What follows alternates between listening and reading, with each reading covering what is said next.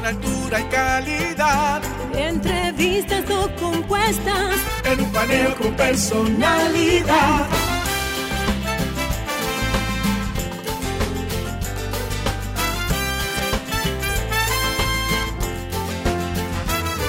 Un paneo con habilidad. Encuentro e interrogatorio. Un paneo con agilidad. Para lo importante y notorio. Un paneo Sin recreo. Un paneo sin abucheo. Un paneo En su apogeo. Paneo,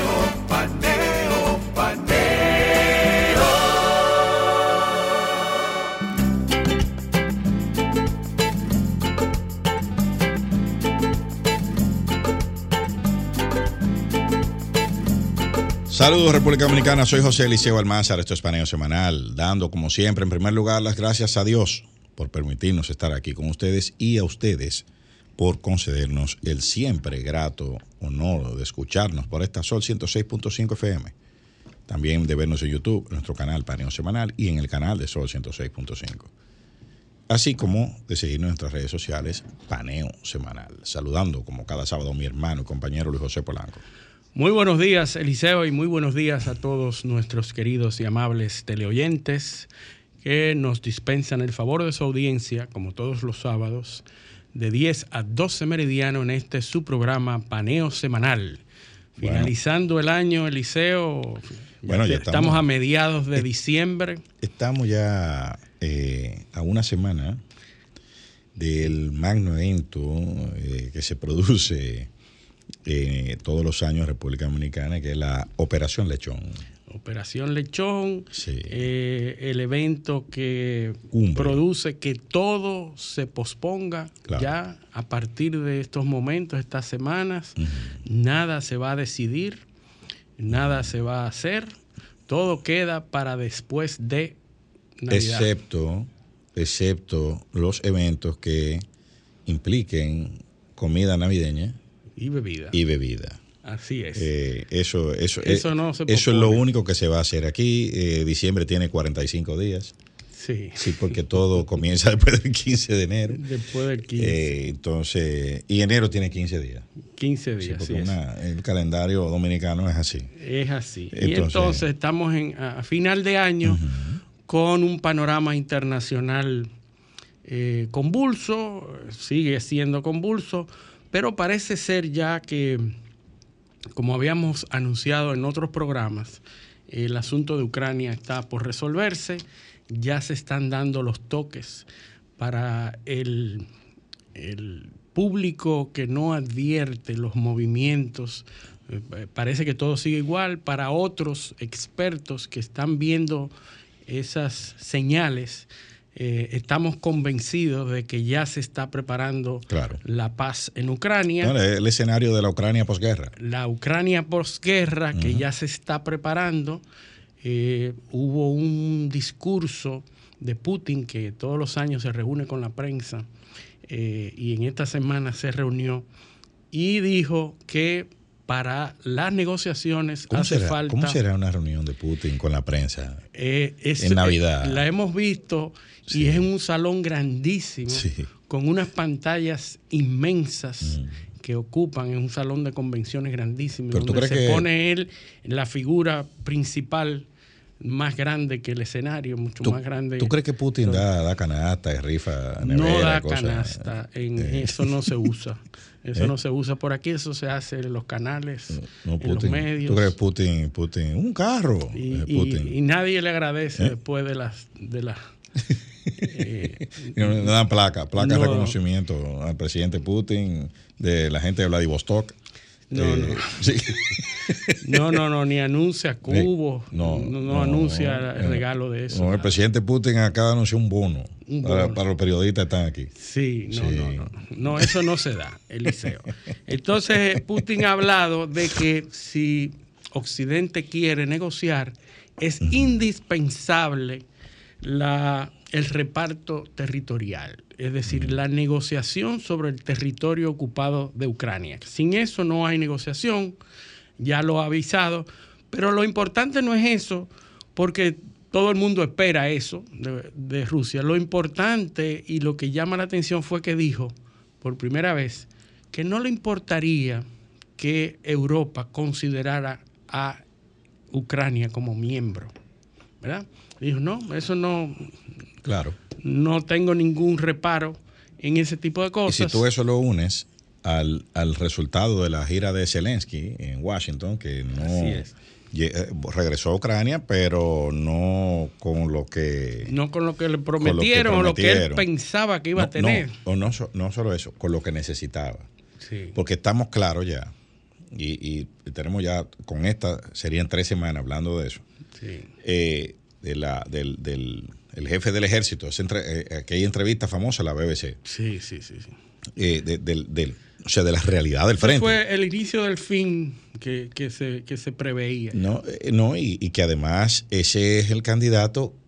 Ya hay gente que está diciendo que el jefe del ejército puede ser candidato sí, sí. a las elecciones que hay que celebrar Porque en marzo. El 24, Entonces, el 2024 en marzo se van a celebrar bueno, elecciones. Eso, o se eso, propone, de, debería, ¿verdad? debería celebrar. Deberían. Entonces ahí viene, ahí va a venir un problema, porque entonces eh, se está abriendo, por un lado, la posibilidad, porque ese, ese otra, lo que se, lo que se acordó en esa reunión eh, de la FER Orbán, que vamos a explicar ahora qué fue lo que pasó, eh, fue iniciar conversaciones. O sea, no es, una, no es un proceso formal, uh -huh. es un proceso que se estila cuando se va a admitir un nuevo miembro en la, sí. en la Unión Europea, eh, pues iniciar las conversaciones. Y entonces, si alguien si no hay objeciones, pues se procede. Sí, se procede con un procedimiento, valga la redundancia, muy minucioso uh -huh. y una serie de condiciones, tanto económicas como políticas. Es decir, te dicen, tú eres elegible. Tú eres es, elegible. Sí. Si cumples, sobre Ajá. todo con, con, una, con una serie de, de, reglamentos de Copenhague, por ejemplo, que habla de la probidad del Estado, del régimen de derecho, de las estructuras del Estado y una economía eh, estable también, una serie de condiciones que sabemos que Ucrania no la tiene, uh -huh. ¿verdad? Pero que de todos modos se está considerando. Yo creo que es un premio de consolación para Zelensky el que se esté pensando en eso. Ahora. No, y, y, y una salida definitiva al conflicto, porque vamos a suponer que eh, mañana esto se acaba. Pero hay que sentar las bases para que en el futuro no se vuelva a repetir. Es. Entonces, admitir a Ucrania, a lo que quede de Ucrania, eh, sería una especie de, de seguro de vida para que Rusia no vuelva a atacarlo, porque sería atacar a un miembro de la Unión Europea. Exacto. Entonces, eso, eso, eh, eh, Put y Putin está de acuerdo. Sí, sí. Por, dice, de bueno, decir. si ustedes me entregan esta franja de territorio. Sí, y no dijo cuál era la franja, sino negociemos. Exacto. ¿verdad? Sí, o sea, sí, pero... Dejó abierta la posibilidad de negociación de un reparto territorial de Ucrania, ¿verdad? De las partes uh -huh. ocupadas. Pero podría ser, bueno, mira, la conversación podría ir, entréguenme esta franja, sí. que yo la considero de seguridad sí. para mí, y entonces eh, metan a Ucrania, en el, me, sí. déjenme Crimea también, sí, claro. porque ya yo la tengo. Eso es de ya está. De, déjame lo que yo tengo. Y entonces quédate con el resto y si tú quieres a los miembros de la Unión Europea, que yo no lo voy a, no, no tengo interés. Es. Y todo se fue orquestando en, a partir de eso, lo que, me, lo que me hace entender que eso se habló o se está hablando claro.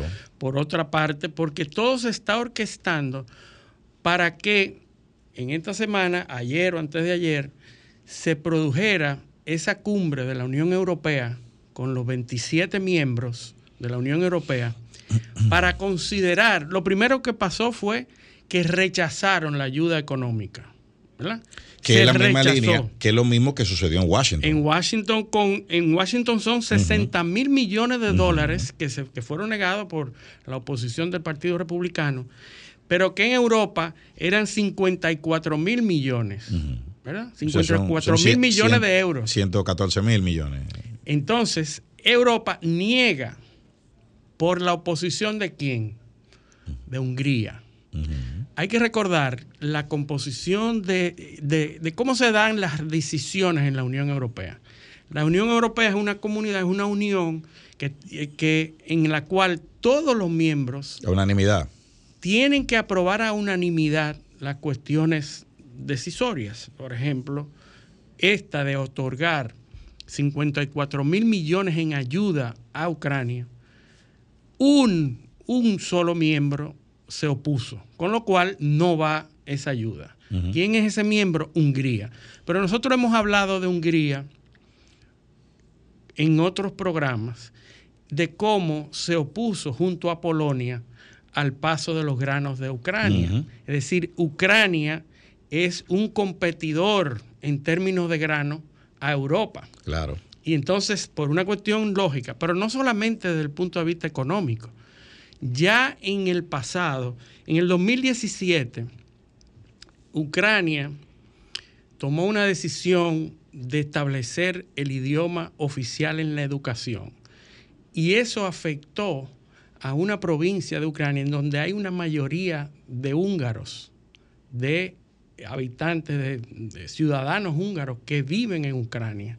Y que esa decisión afectó a esos ciudadanos y Hungría se opuso a eso. ¿verdad? Lo mismo que pasa con los de origen ruso en Ucrania. Exacto. ¿verdad? Lo mismo, la misma oposición que tenían los rusos en Ucrania y que provocó muchísimos levantamientos y, y- y problemas eh, en Ucrania, lo mismo pasó con los húngaros, con los de origen húngaros en Ucrania. Es decir, que Hungría y Rusia comparten problemas en Ucrania. ¿Verdad? Se- se ha- hay- Tienen intereses comunes. intereses comunes. Por eso se nota y se siente que Hungría siempre es más prorruso. El, el- el- el miembro más prorruso de Europa es Sí, Hungría. así es. Entonces, Y que además tiene la eh, Orbán, tiene la, la deriva autoritaria, no, no completamente. no, no comparte, es una democracia que no tiene los mismos estándares eh, o tiene o se maneja con estándares distintos. Estándares distintos a tal punto, Eliseo, que Hungría tiene 21 mil millones frisados de Sí, ayuda claro, de la Unión Europea. claro, por medidas eh, por medidas que son de corte autoritaristas y, y que, y- no defienden el régimen de derecho, que tienen Y- que... Y eh, que en Hungría, eh, sí, porque hay, hay las, el, el Tribunal Constitucional de Hungría ha tenido diferencias Sí. con el Tribunal Europeo. eh, porque eh, hay, contradicciones. claro, claro. Pero para que tú veas cómo son las cosas, que hay una, el, el doble rasero con el que se miden este tipo de, de- de temas. A Hungría la tienen sancionada. Sin embargo, el Tribunal Constitucional alemán se ha, ha emitido varias sentencias, sobre todo con los temas de, de- de deuda. De, de- de Sí, de deuda la- la, constitucionalidad de la deuda soberana que van en contra Sí, de sí, la pero, es, pero es Alemania. pero como Alemania pues no, Alemania no, es lo a- mismo, no se, no se mide por la misma vara. no se atreven es el doble rasero Eso es, ese es el asunto. Pero se produce esta cumbre en donde a pesar de la histórica eh, oposición de Hungría a ofrecer fondos, a favorecer más la corriente prorrusa, etcétera, siempre es la nota discordante en Europa es Hungría.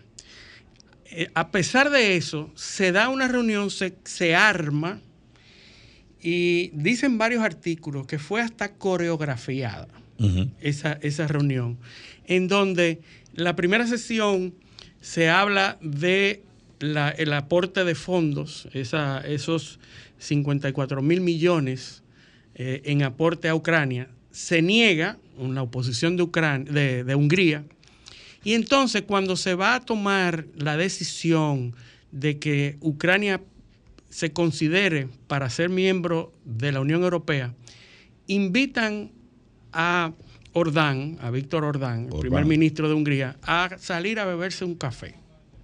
Y le dicen, bueno, entendemos que para eh, considerar este punto que sigue, nos gustaría, nos gustaría considerarlo con, con usted fuera. Lo invitan y él accede sin ningún problema, sale de la sala y los 26 miembros restantes toman en consideración la entrada de Hungría a la Unión Europea y la aprueban. Ahora, la salida de Hungría le da la posibilidad a Hungría de no doblar, de no tener que dar su brazo a torcer. Claro, lo mismo que pasa. Y en- sale- Es una abstención. Exactamente. Se- se sale de la sala y convoca una rueda de prensa y sale en todos los medios y en las, me- en, la- en las redes sociales diciendo, yo creo que es insensato, yo creo que Ucrania no está preparada para ser miembro de la, de la Unión Europea y, hace, y dice todo lo que él entiende, pero sale sin oponerse, sin ese veto. Es decir, él queda bien eh, frente a Putin, su, su amigo et- estratégico, queda bien y no tiene que vetar la decisión de la Unión Europea. Sí, no votó. eh, que- No que- vota y sale. Y se toma en cuenta. ¿Qué hace pensar esto? Bueno, esto es un arreglo. Probablemente le han prometido eh, la De bloquearle los desbloqueo 21 mil millones. de los 23 mil 23.000. millones que le tienen bloqueado a él precisamente por faltas en, en lo que Europa considera una falta en el régimen de derecho de, de su país. Y entonces él accede a salir cuando se está considerando la, de la entrada de Ucrania. Y ahí está el escenario preparado para que Ucrania forme parte de la Unión Europea, que se hagan todos los aprestos eh, para que eso se produzca.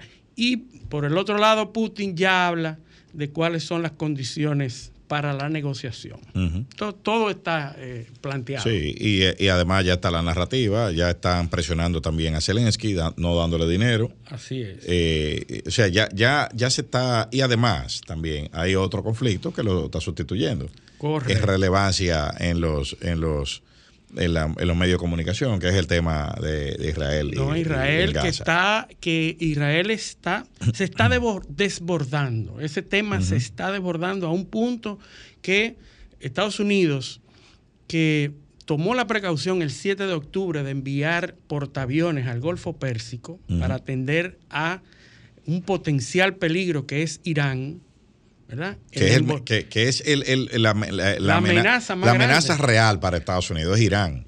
Correcto. Entonces, Irán. Irán. está ahí. Entonces, ya esta semana se habla de la retirada de ese buque por presiones para, para no provocar una escalada, porque entonces Irán moviliza fuerzas y llama a la salida de esas tropas que están en el Golfo Pérsico. Y lamentablemente oímos la noticia de que Estados Unidos se retira por presiones eh, eh, de eso. Es que- Mientras es que- tanto, manda a Jake Sullivan a hablar con Netanyahu. Es que fíjate, fíjate lo que está sucediendo y, y- y volvemos al, al tema de Ucrania. Lo de Ucrania se está negociando sin los Estados Unidos. Sí. O sea, eh, eh, aparentemente, o sea, no, no tienen el, el- el- el rol protagónico porque se descalificó como mediador Completamente. eh, por, al asumir una posición tan radical. Entonces ahora, ahora viene este problema de- del, del- del Medio Oriente. También, también está fuera. Qatar es el que está liderando. Todo, lo- Los pocos, los precarios acuerdos que se han conseguido ahí son los cataríes los que lo han conseguido. Los Estados Unidos eh, eh, están anulados. Entonces ahora, mira, mira cómo hay que retirar los barcos. Mira quién, quién es que está retirándose. sí. Sin embargo, yo no he visto que los iraníes hayan hecho ningún, ningún movimiento, ni ninguna concesión, ni hayan bajado el discurso. No han bajado el discurso, al contrario, se ha enardecido más, se está eh, reclamando eh, eh, la posibilidad de que ellos puedan intervenir de manera más activa, porque ellos definitivamente están proveyendo asistencia militar a los hutíes, a Hezbollah y al mismo Hamas. El temor es un frente en el norte de Israel con Hezbollah.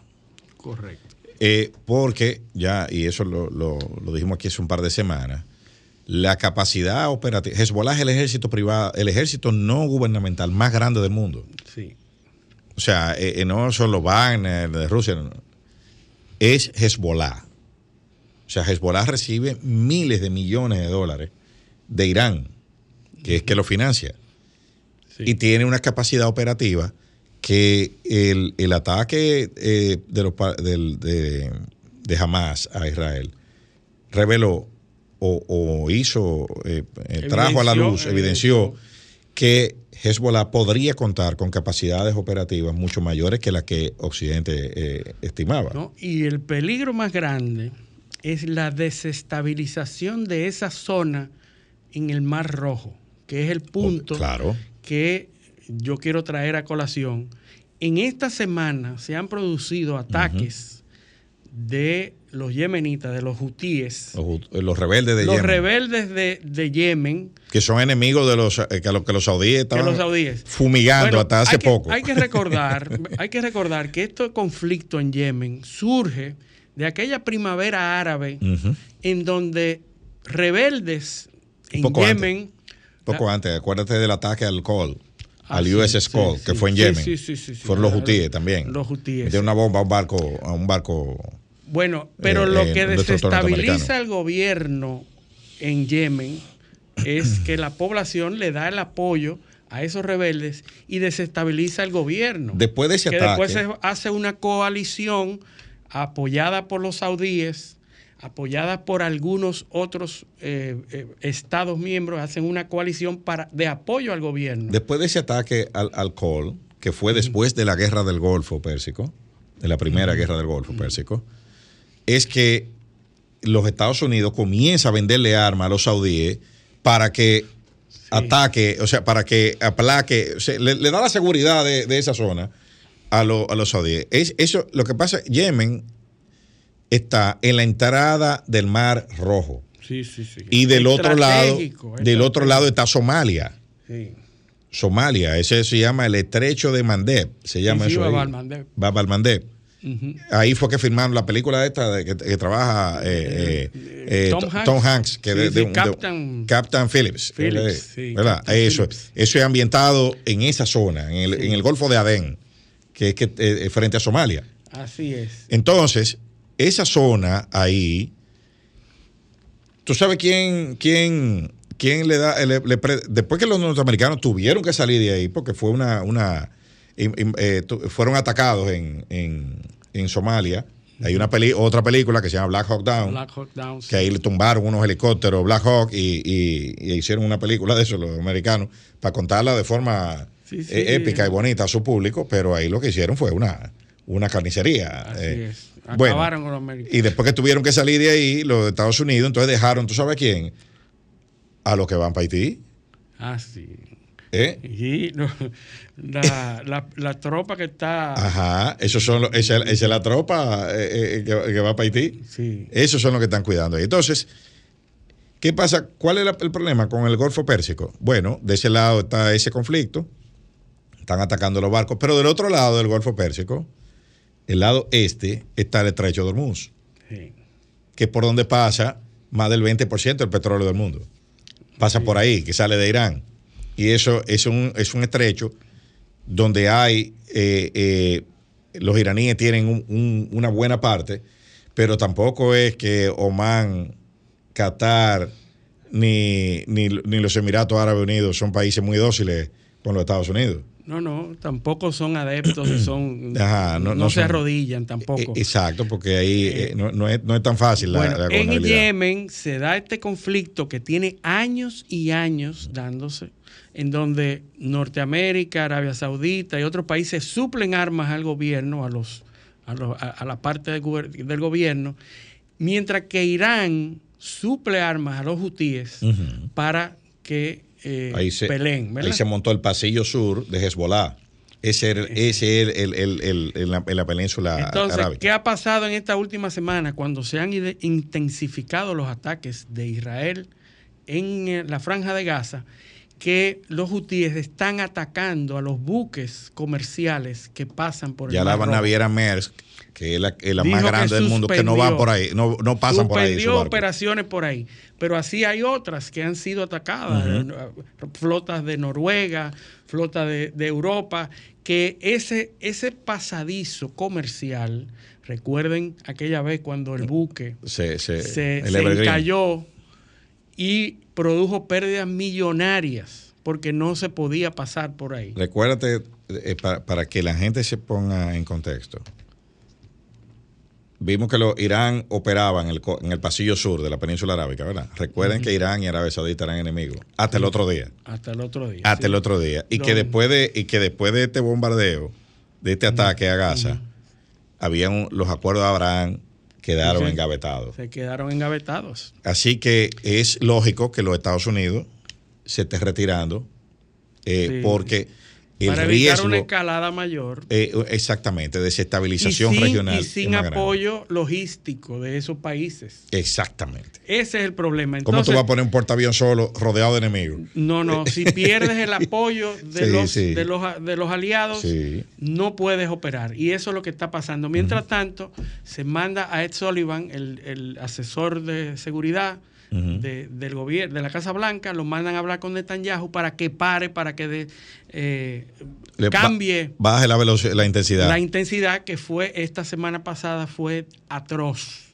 Eh, logró muchísimas bajas, incluyendo rehenes. Sí, mató. mataron dos rehenes. Mataron rehenes por equivocación. Así es. Y entonces ya Israel, a partir de esa visita de Sullivan, eh, abrió una, una, una puerta una puerta Está perdiendo, humanitaria. está perdiendo apoyo, apoyo interno eh, en Netanyahu rápidamente, porque eso no, a los eh, políticamente se le está ya poniendo se abrió la, la, ah, la- la- la ayuda para que entren miles de camiones de ayuda que habían estado imposibilitados de atender a esa población en condiciones infrahumanas. Bueno, vamos a ver cómo, cómo eso se sigue desarrollando. Tenemos que ir a nuestra primera pausa. Esto es paneo semanal, no le cambien. Paneo, paneo, paneo.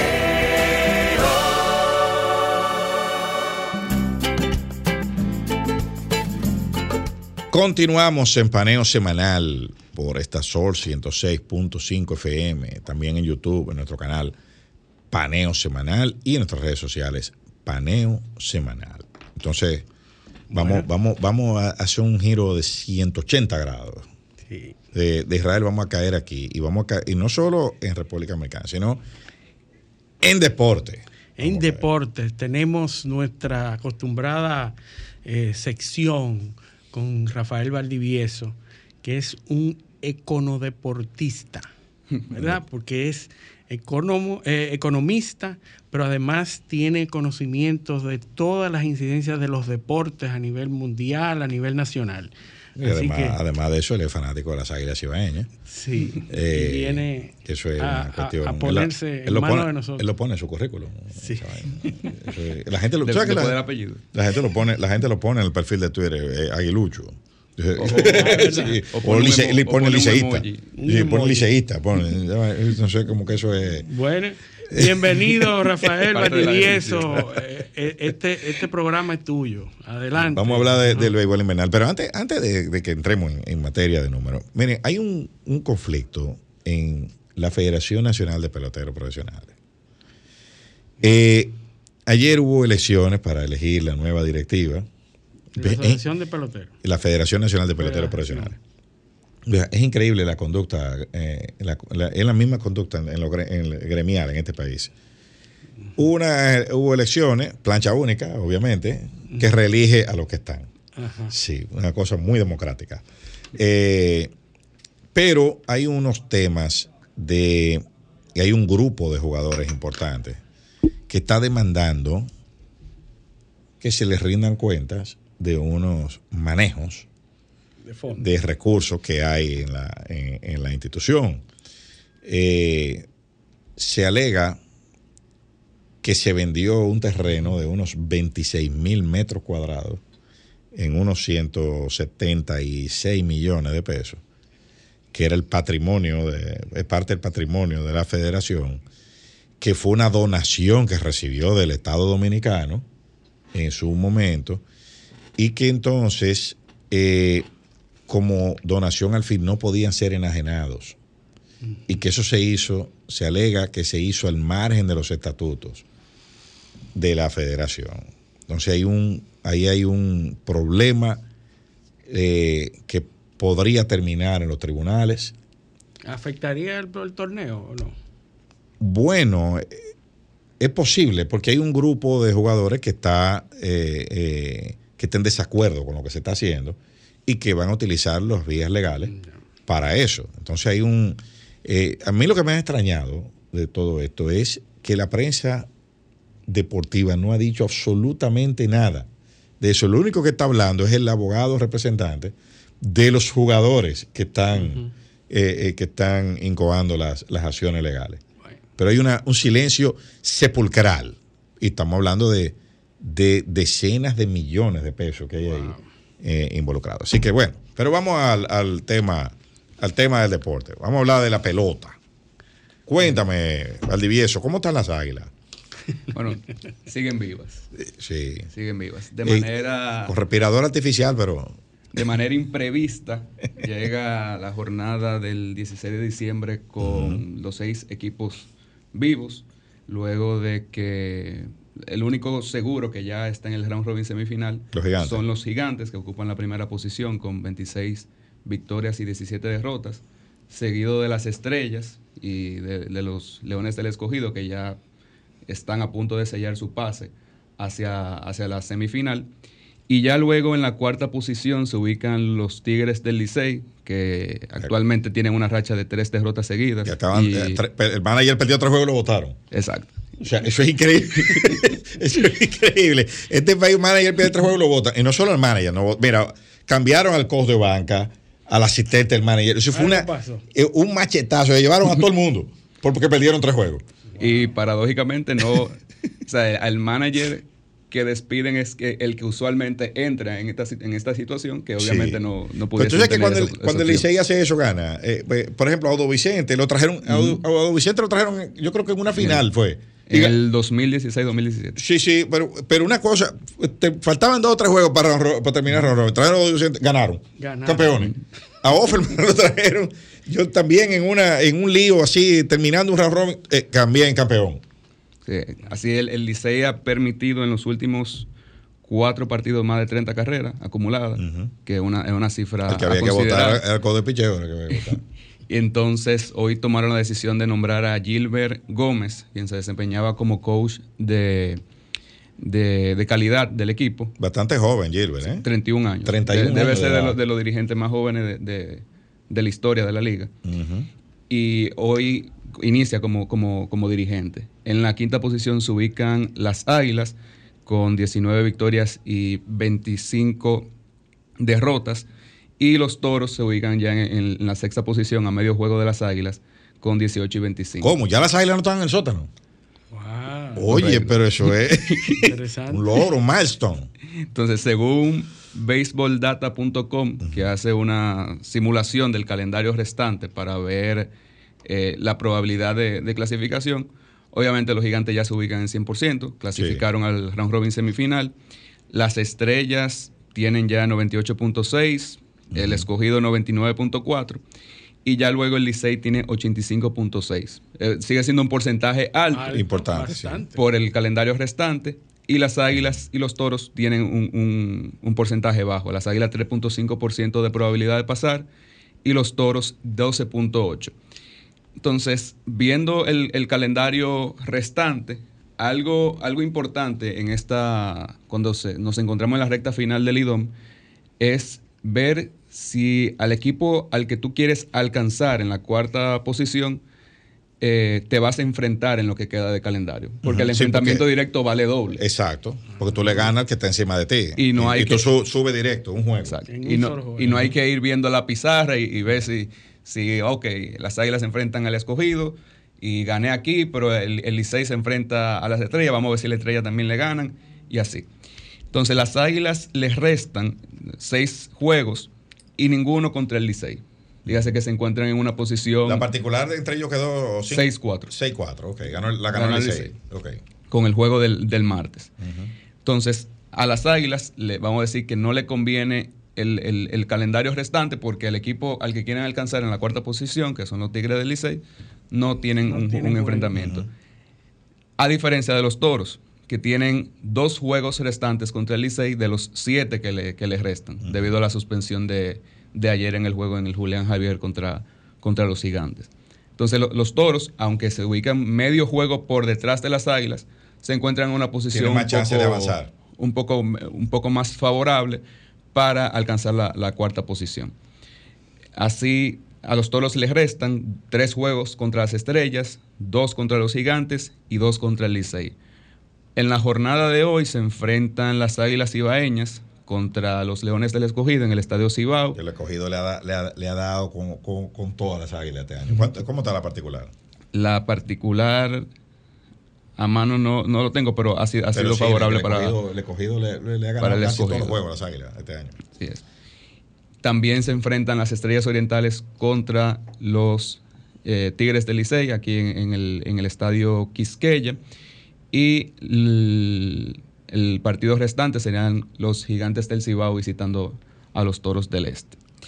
Entonces, viéndolo, viendo cómo ha transcurrido, viendo hacia atrás la, historia de, estas eliminaciones que se producen al, cierre del campeonato, vemos que desde la era de expansión de 1983-84 hasta la última temporada, la 2022-2023, en los campeonatos que se celebraron con seis equipos, nunca Águilas y Toros se han quedado fuera de manera simultánea obviamente beneficiado porque la, por una baja cantidad de eliminaciones de las Águilas, del la uh semifinal, pero nunca se ha dado esa combinación. Tampoco se ha dado la combinación, que ya es bastante improbable actualmente, de una eliminación doble de Estrellas y Licey. En toda la, banca de apuestas están oyendo. Sí, sí, sí, están oyendo, están oyendo lo que está diciendo. Entonces, esos son desde la temporada 83-84 hasta la última en temporadas de seis equipos.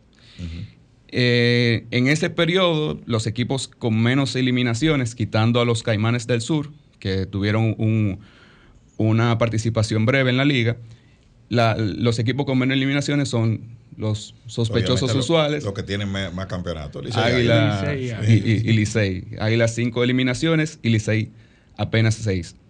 Seguido de los gigantes con nueve, escogido 12, estrella 12 y los toros con 14. También algo que se evalúa mucho durante la temporada regular de, la Liga Dominicana es la importancia de las rachas. Vemos como, por ejemplo, una racha de tres derrotas sacó, sacó ya un manager, el manager campeón de la liga, que se encontraba ya, se ha encontrado prácticamente durante todo el campeonato en una zona de clasificación. Y viendo una forma de analizar cómo se comportan los equipos es evaluar su consistencia. Digamos que si un equipo termina la, temporada jugando para punto 500, significa que de los 50 partidos, en caso de Lidón, ganó 25 y perdió 25. Pero siempre se, la pregunta sería si siempre se mantuvo jugando alrededor de 500 durante todo el campeonato. Y la respuesta evidentemente es no. Sabemos cuál, es, cuál es la participación de la racha. Y evaluando los resultados desde la temporada 2011-2012 hasta la actual, incluyendo la jornada anterior 2023-2024, la temporada actual no marca una gran diferencia en cómo se ha comportado en, en cuanto a inconsistencia de los equipos. Se puede también ver que a lo largo de ese periodo los equipos más consistentes han sido Águilas, Estrellas y Licey durante la temporada regular y los más inconsistentes, díganse que la participación de esas rachas es mayor, sería escogido Gigantes y Toros. Algo peculiar, digamos, que en ese periodo el segundo lugar es el equipo más consistente de la liga, el que termina segundo lugar del campeonato. A diferencia del primer lugar, que tiene una diferencia alrededor de dos puntos respecto a, la consistencia. Eh, eh, interesante. Y, algo a señalar es que consistencia no, necesariamente significa un récord positivo. Se puede ser consistentemente malo durante el campeonato. claro, O sea, y, una, o sea, entonces el aquel, eh, aquel, vamos a decir, paradigma de, jugar para 500, o sea, de, que hay que ganar 25 juegos para clasificar, eh, ahora podría verse eh, como podríamos vivir en una temporada de, excepción a ese paradigma. Lo digo porque el cuarto lugar, que es el Licey, tiene 21, 21, eh, 21 victorias y quedan 6 Y juegos. puede. O sea que podría clasificar ganando menos de 25. Lo que pasa es que ese paradigma. Que se ha dado antes. Sí. Eso, varias veces, yo lo he visto. Ese paradigma, vamos a decir que, que se cumple cuando hay un equipo que se desploma. O sea, Exacto. Hay, hay un sexto equipo que, que usualmente sucedía en la liga, que quedaba con récord de 20 y 30, O de uno- 19 y, y 31, y uno se iba arriba. ¿Qué es lo que provoca que se vaya uno arriba? Cuando un equipo te gana 30 juegos aquí, fue que otro se desplomó abajo. Sí. Porque la- eh, eh, tiene que ir, van equilibrados. Pero los, los standings, por ejemplo, de las últimas temporadas que yo eh, eh, he observado, yo veo que las diferencias son muy pequeñas. O sea, entre el primero y el cuarto son tres juegos, eh, eh, eh, cuatro juegos. O sea que no, no, no hay uno que se vaya muy lejos. Y por eso, por eso es que los equipos se mueven tan rápido. Tú pierdes tres juegos, te sacan. Sí, sí, ya, ya ¿Qué no, hay, es? no hay momento para... Que es algo que Para otra cosa. es algo que llama mucho la atención, que las águilas esperaron perder nueve juegos pa- para, sacar al manager. no, a Lejer lo despiden en la, en la séptima derrota, me parece. El set, bueno, siete juegos. Legel tenía 5 y 11 cuando se fue, cuando, cuando se fue. O sea que eh, parece que esperaron mucho. Quizá pensaron, bueno, estamos a principio de temporada, eh, nos podemos recuperar, pero, pero no. Sí, no, o sea, y- eh, eh, no, no hay tiempo ya, porque por más juegos, ahora hay que ganar muchos juegos y tu suerte no, no depende de ti. El caer tan abajo al principio, no, no, tú no te recuperas fácil. iniciaba diciembre y me, me surgía la pregunta si íbamos a tener una temporada con un solo dirigente despedido luego del despido de, de José Leguer por las Águilas. Y ya inmediatamente, el, apenas hace 10 días, los Toros del Este despiden a Lino Rivera y nombran a Mendy López. Y hoy of- eh, el Licey despide a José Offerman y nombra O sea, a, Gilbert mitad- Gómez. Oye, de los seis equipos, aquí tres, ya tres votaron al manager. Se está Y es- haciendo más frecuente cada, y eso- cada temporada. claro. Y eso no quita que en el round robin No Y- se despida. Ah, no, claro. no se porque despida no- otro. no se sabe. Y que incluso, porque ya, ya se aseguró que un, que un manager nuevo clasifique. O sea, un manager que entró a mitad de temporada clasifique. Y eso no quita que ese mismo manager sea despedido Oh, ya sí, en, la, en, en la round robin semifinal o incluso en la serie final. O sea, que ¿Tú te imaginas? a- el puesto de manager si- sigue. ¿Tú te imaginas que en Grande Liga, en Grande Liga 10 te pidan, voten 16 managers en un año? En la mitad. de todos los managers. Y, y sobre todo por perder tres juegos. Pero es que, eh, la- lo, que la, lo que mucha gente no entiende es que tú perdiendo cinco, tú pierdes cinco juegos aquí en línea y te, y te puedes quedar fuera. Te puedes quedar fuera porque no, no te da chance a recuperarte. Entonces esto es rápido, hay que ganar obligado. Y rápido, y muchos juegos. Y tienen efecto los despidos, o sea, lo- ah, logran su objetivo, los despidos, tradicionalmente. Funcionan. Hay, hay casos que sí, pero hay otros donde pesa más la composición del equipo. Hay, hay, hay, hay ocasiones donde, vamos a decir que el, el roster con el que cuenta el equipo no se corresponde con, el, con los resultados en el terreno, dígase que pudiesen estarse desempeñando mejor, pero hay otras donde el despido del manager es simplemente una Bueno, pero- decisión pa- para ver si, si hay, hay- hay- hay alguna reacción, pero el, el plantel no... Pero mira, el- el- en el caso de, la, de, la- de las Águilas, por ejemplo, que trajeron a Tony Peña, tenía 5 y 11 cuando Sí. lo trajeron. O sea, hoy tienen cuánto? Eh, eh, 20, 19 eh, eh, y 25, algo así que tienen. Sí, las águilas tienen 19-25. 19 y 25. Entonces Tony Peña ha ganado 8 juegos y ha perdido eh, 14. O sea que ahí no ahí no sirvió el cambiar manager. Eh, no era un problema de manager. O sea, ahí, ahí se está, eh, eso está claro. Ahora, eso cambia la, te, te- te mueve la costelera, cambia la, la química del equipo. la hay gente, esperanza sube, la moral. eh, bueno, tú haces movimiento de lo de, de pitcher, cambia la alineación, eh, pone a, sienta a fulano, pone a jugar al otro, así. Eso es un, un- una, una cuestión. Ver, ver si hay, hay un poco de, de reacción en, lo- en lo que resta de la temporada. Pero Y- el, el manager no juega pelota. El, el manager no es que juega. Eh, eh, tú manda, manda una jugada desde el, desde el dogado, pero si no la ejecutan, eh, eh, no, no. Claro, los fanáticos sí saben qué es lo que hay que hacer en cada juego. Los fanáticos Bueno. dicen yo, ¿por qué no dejó? Usualmente después que pasa el juego, que ellos saben.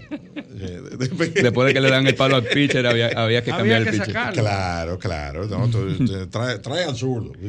Tú no- porque eso no es así. yo, yo pongo a fulano a tocar. eh, Sí. ¿Entiendes? Ahí No, falló. y, aquí hay narradores que también eh, manillan desde la... Micrófono, Sí, ¿eh? sí, no, no, no, claro.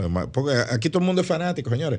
Eh, aquí no, eh, el análisis en, en pelota aquí es imposible Todos porque los todo el mundo son expertos, expertos en pelota, expertos en béisbol. No, y el análisis frío no, no existe. Porque entonces fulano es un, un técnico en sabermetría, pues entonces trabaja para el Licey. Y la cadena del Licey, dando números. ¿Tú crees que Que va a ser tú crees él va, él lo que va es a, a, a opinar, a pujar a su equipo, como todo el mundo, porque eso es así?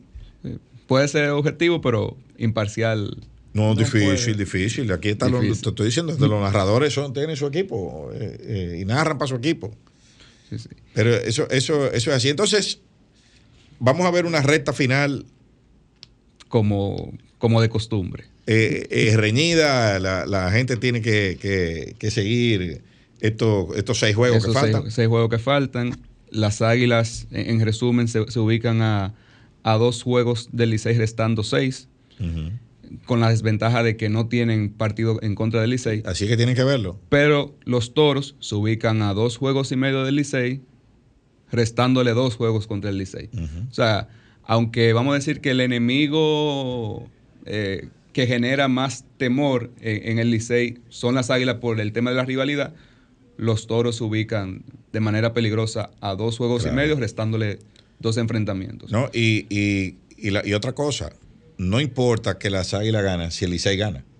Exacto. ¿Entiendes? Porque ese es el problema de eso. eh, Y, la probabilidad de que el Licey gane frente a los toros, los dos encuentros que le faltan, son altas, son.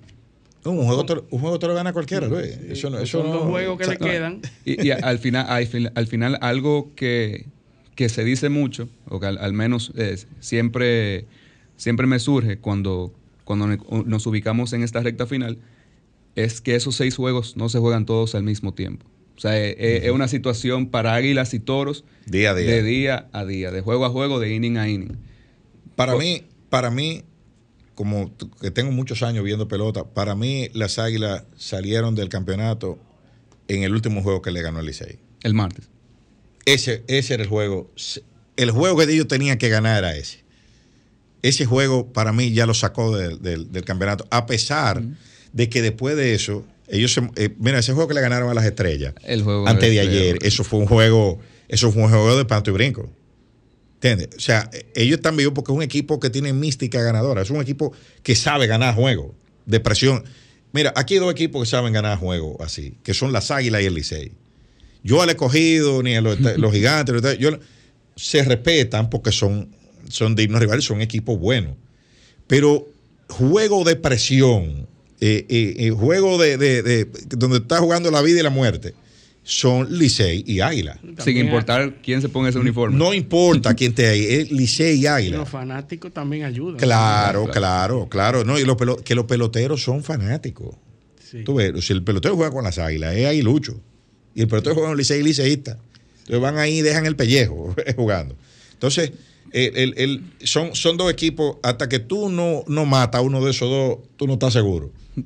Entonces, en un, en un torneo donde, donde parecía que, que ya a inicio de diciembre, en la primera semana de diciembre, se iban a comenzar a, a definir toda la posición, inclu- incluyendo la cuarta, el cuarto pase, el round robin semifinal, eh, tendremos una, una última semana abierta No, y en- también en, esa, en esa posición. en el tramo de arriba de los primeros tres lugares, porque eh, eso es otra cosa, la gente no- no le da mucha importancia, pero escoger primero en el draft. O sea, clasificar primero te asegura, primero, empezar como home club en round robin.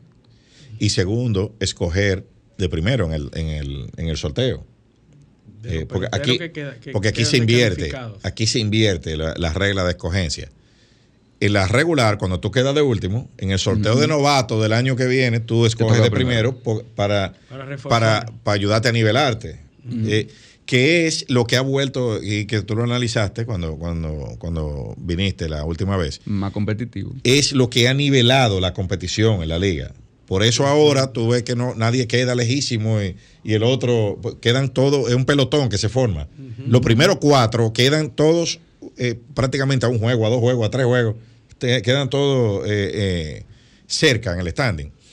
Entonces, para round robin se invierte la regla. El que clasifica primero en la regular Escoge escoge de primero. primero. Entonces se fortalece más todavía. El que ganó eh, se pone más fuerte. Sí, sí, eh, eh, es justo. El, el único que se encuentra tranquilo, por así decirlo, tra- tranquilo de manera literal, Los son los gigantes del Cibao que ya clasificaron y que van a buscar lograr el- ganar la serie regular y, asegurar sabes- su primera posición. Tú sabes que muchas veces los equipos cuando clasifican tan temprano se caen en la, en la etapa siguiente.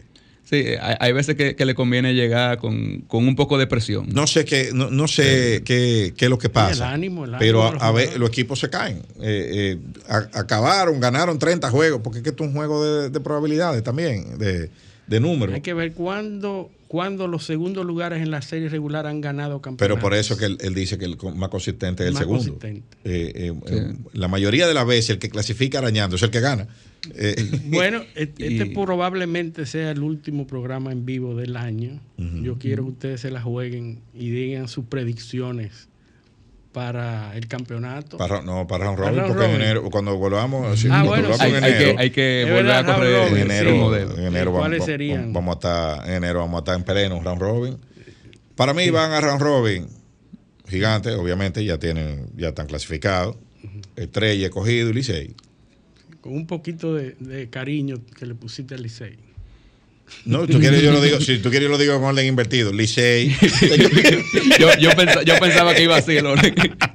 no, no, no me cosa la objetividad, había que darle un poco de, de suspenso. al- al- Eh, claro, al no, Y, y el experto, Rafael, dime, ¿cómo No, tú yo crees? objetivamente coincido. Coincido que, que el Licey va, va a pasar sobre todo por, Sufriendo, pero. por, el, por, el, por el enfrentamiento directo. Sí, no, el Licey no, no, no evade esa fase de sufrimiento. mira, mira, mira, nadie sufre más que un fanático del Licey cuando va Jairo Asensio en el noveno inning, que no, no te salva un juego haciéndolo out de 1, 2 y 3, o da una base por bola, o le dan un hit. No, sí, sí, lo- Siempre una, tú sabes, una, una cuestión. Lo, lo, lo logra, lo que pasa es que más, no, más- el juego. más- es más sonoro cuando falla. No, pero lo logra, lo logra. Él Un- no, es que él lo salva el juego. Yo no estoy diciendo después rey del juego salvado en, en esta liga. Claro, claro. Pero nunca es de 1, 2 y 3. Siempre, Siempre- o hay una, o le da una por un siempre hay que sufrir un poco. o él da una base por bola o le dan un hit. eh, o sea, hace algo, o, o alguien bota, eh, la, eh, bota, haciendo un tiro a primera, la botan, el hombre le pone en segunda. Entonces, eh, tú tienes que ir con, con- con- el corazón en la boca. Sí, sí, pues él, él sabe cómo es que se hacen las series en Netflix, ¿verdad? Que hay que subir, bajar, el clima. Ahora, el temperamento que tiene Jairo Asensio, el tipo, mira, tipo no, no pierde la concentración. Eh, eh, eh, Los cerradores tienen Sí, una, sí. una capacidad impresionante. Bueno, bueno, bueno, eh, muchísimas gracias, Rafael. Vamos, Rafael, vamos a tenerte en, desearte- en el- en- en enero de nuevo para ver cómo vamos. claro, ya, ya sin las águilas, lamentablemente. o ahorita, o ahorita con, lo- con los toros. sí, no, porque los, los aguiluchos, tú sabes que los aguiluchos tienen dos equipos. Sí, el Cibao. No, no, no, no, no, no. El de ellos, y, y cuando pierden, el que vaya contra el Licey. Y el liceísta. No. y, el, y el liceísta Nosotros somos, mira, nosotros nada más somos, nosotros somos lice- do- dos cosas, liceísta y anti-águila. Ah. Después nosotros podemos. eh, a mí, a mí no me importa. Cuando el cogido me gana, yo no sufro. Si me gana los gigantes, tampoco sufro. Si le tampoco. Es cuando me ganan las águilas la vaina. Pero bueno, vamos a otra pausa. Este paneo semanal, no le cambien. Paneo,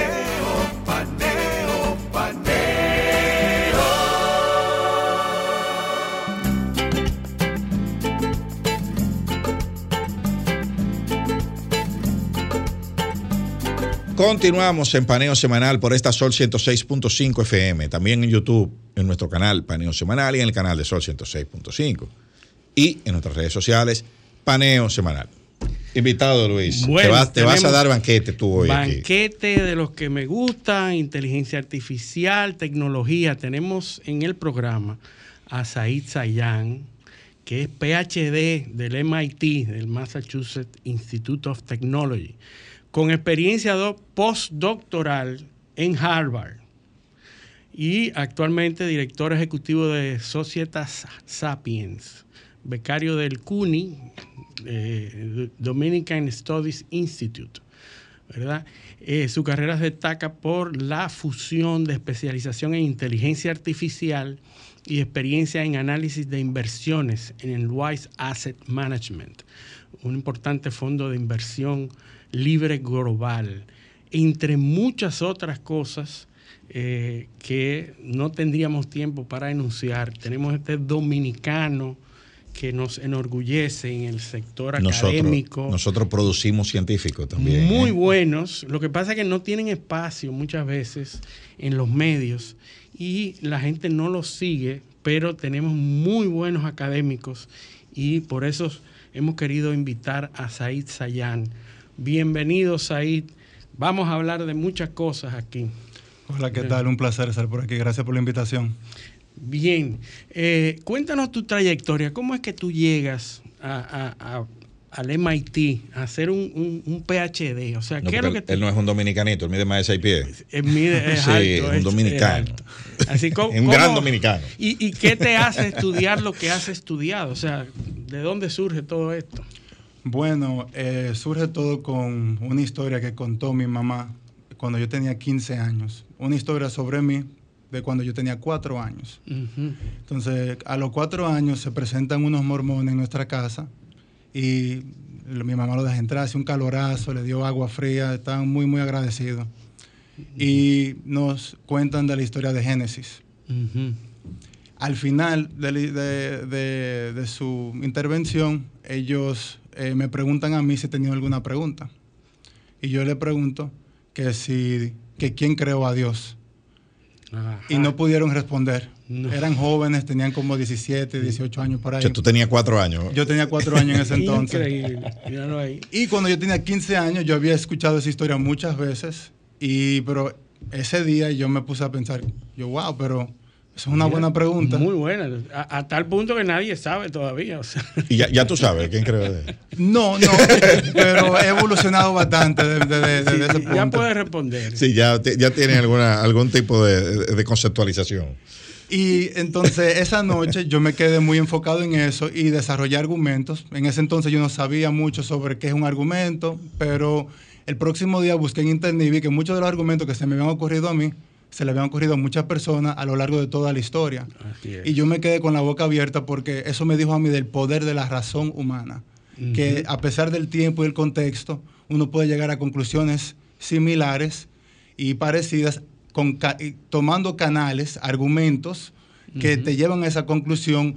Y no importa si tú eres un, un, un clérigo en, en, la era medieval, se te uh -huh. ocurren argumentos así, o si tú eres parte de la antigüedad griega, Tienes otros argumentos ahí como el del problema de, del sufrimiento. Y eso, eso me dejó con la boca abierta dije, no, yo lo que quiero ser es filósofo. Uh -huh. Y así fue que inició todo. Yo convencí a mis padres que me dejaran a Estados Unidos a, gra a graduarme del, del, bachillerato. Elegí la universidad a la cual apliqué para la licenciatura, dependiendo de lo bueno que era su departamento de filosofía. Excelente. Y así fue a Rutgers University. Uh -huh. Me fue muy bien ahí y fui directamente al, al PhD en MIT. O sea que tú llegas, tú llegas a la ciencia a través de la filosofía. A través de la filosofía, eh, por ejemplo, yo me hice un triple major, que es como una triple licenciatura más o menos, uh -huh. que es en filosofía, psicología y ciencia cognitiva. Uh -huh. Yo estaba muy interesado en la filosofía de la mente, ya yo había dejado sí. atrás la filosofía de la religión para ese punto, uh -huh. y, y, estaba muy interesado en la psicología y, y hice esas, esas tres eh, carreras que eso significa que yo hice suficientes requisitos claro. para poder satisfacer la licenciatura en cada uno de esos programas. Y, y qué bueno que, qué bueno que, que eh, tienes esa, esa base, porque mucha gente no entiende que la ciencia parte, parte y termina en leyes filosóficas. Sí, sí, parte de la filosofía. Eh, o sea, eh, es una, el, empieza y termina. Exactamente. En postulados filosóficos que son los que entonces se traducen después de, del método científico, se traducen en ciencia. Precisamente, entonces toda rama del conocimiento tiene una filosofía de esa rama del conocimiento. Está la filosofía de la física, de la biología, claro. de todas las áreas. ¿Por qué? Precisamente porque la filosofía siempre tiene relevancia eh, en dos puntos, como tú dijiste. Inicialmente en los fundamentos conceptuales. la pregunta las preguntas más fáciles de, de hacer son las más difíciles de responder. Sí, los por qué. Sí. Por ejemplo, en, en el caso de la biología, ¿qué es una especie? Es una pregunta que no te pueden dar una, una buena respuesta. El universo. Todavía. ¿Qué El- es el ¿qué- universo? ¿Qué es el universo? ¿Qué es el universo? Exactamente. Increíble. ¿Y, y qué tú piensas? Porque yo he seguido muy de cerca toda esta corriente filosófica. Eh, lamentablemente en el país no se desarrolla la filosofía. Nadie, in- incluso. Eso es un insulto. Tú privas en ridiculas- filósofo. Tú dices- Ridiculizan. Sí. Esto es lo que es un filósofo. Sí, y sí. eso es un denostativo. Es un elemento denostativo. A ti te. te, te O un teórico. si un teórico o un filósofo. Sí, sí. Entonces, cuando uno tiene cierto conocimiento y busca, aprecia la filosofía, porque tú terminas planteándote los mismos postulados que inició la que inicia la filosofía.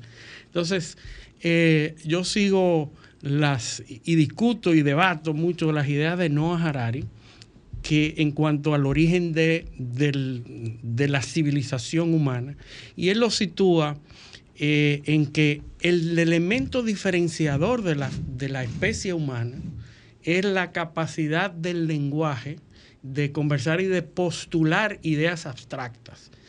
Eh, que de ahí surge el que no seamos una especie, eh, que seamos una especie Es que el lenguaje, el lenguaje, es la, el lenguaje es la exteriorización del concepto. si, si tú no, si tú sin el lenguaje tú no pudieras hacer filosofía. No, ni- no, claro, porque no puede exteriorizar el No, concepto. no puedes. ah, ah, Se queda todo en- en- en lo interno. Y al no poder exteriorizar el concepto, no puede haber un acuerdo sobre el concepto, un consenso. y una O sea. ¿qué, qué- es una silla? Eh, bueno, todos tenemos que ponernos de acuerdo en lo que es una silla. Sí, sí. Y eso es el lenguaje, el, el- el- el eje transversal que nos ¿Qué, permite. qué- qué tú piensas de eso eh, en sentido general? Bueno, yo creo que en el planeta Tierra hay varias especies inteligentes, pero solamente una eh, lingüística, y esa es la del ser humano, y eso marca toda la diferencia. Si tú no comparas con las otras, con las demás e- especies, hemos desarrollado civilizaciones, tenemos, tenemos sistemas sociales muy complejos, tenemos eh, capacidades, podemos ir a la luna, etcétera. Entonces yo creo que parte de la razón por la cual somos tan exitosos es porque somos los únicos que tenemos lenguaje. Tal vez si fueran varios, fueran múltiples Pero las especies ahí con lenguaje, ahí distinta la cosa. Ahí coincides con Harari, la revolución del lenguaje, una de las tres revoluciones, la revolución de la agricultura, la revolución del lenguaje, la otra cuál es, no me acuerdo, pero ahí son tres, son tres eh, revoluciones en la evolución humana que él, que él hace que, eh, eh, en la cual él entiende que, o por las cuales él entiende que el sapiens es el que predomina sobre los otros homínidos. Sí, en el caso del lenguaje, es, yo diría que hay múltiples revoluciones en una. Inicialmente cuando con el habla, luego con la escritura, luego con el desarrollo de sistemas alrededor de la escritura y la matemática. Y eso, eso son distintas revoluciones que le han dado capacidades nuevas a los seres humanos al desplegar esa tecnología social o natural, digamos, en la sociedad. Pero en la, en, en la, en, en uno de los componentes de la evolución del lenguaje, que tú lo acabas de mencionar, la escritura. Eh, la escritura es uno de los elementos de, eh, más disruptivos que entra en la civilización humana, que tiene menos de 5.000 años entre nosotros. Sí. Sí. Eh, o sea, el, el cerebro todavía, en la, en la última evolución de nuestro cerebro son 50.000 años. O sea, nosotros todavía no, el- la- nuestro cerebro todavía no responde biológicamente al proceso de escritura, porque tiene apenas 5.000 años. Entonces, Sí, no, los procesos evolutivos son, son mucho más amplios. obvio, no, no, y a nivel biológico, los procesos evolutivos son mucho más largos que probablemente los procesos evolutivos sociales eh, eh, eh, que nosotros Que hemos más desarrollado. más rápido. Eh, por ejemplo, tenemos 5.000 años escribiendo, pero eso parió el Internet. Va- decir, No, eso, no, eso es otra. Escribiendo y después el impacto de la imprenta que, que hizo que se distribuyera claro. el conocimiento. Y el Internet que hizo exactamente lo mismo que la imprenta. Es un elemento de distribución de Exacto, conocimiento. difusión. Difusión. ¿no? Y ahora acumulación de, de conocimiento. O sea, porque primero es producción y luego acumulación. Antes era en una biblioteca física, la biblioteca de Alejandría, la historia antigua. Pero ahora, ahora es a- que anda, que está todo, ese, todo acumulado. Y precisamente la escritura ah, permite acumular de una manera más eficiente. Eso no depende de que el conocimiento esté en la cabeza de la persona que lo comunique a los demás y ya se exterioriza de una manera donde tienes algo concreto que le puede pasar Que a los demás. Que te el ciclo sobrevive a ti. biológico, Que el te ciclo sobrevive a ti. biológico. Eh, Exacto, pero también es un multiplicador de sesgos, porque el escribano, quien está haciendo el relato, eh, no necesariamente está contando lo que ve. Él, eh, o sea, él- él- lo que está mirando, sino lo que él está viendo, Sí.